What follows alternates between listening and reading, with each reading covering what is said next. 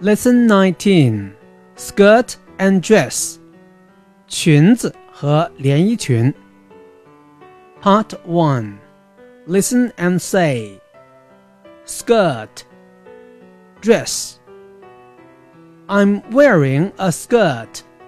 It's red. I'm wearing a dress.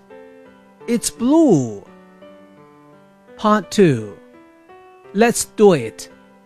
Listen and color. Part 3 Let's sing. I'm wearing a skirt. A blue skirt. A blue skirt. What about you?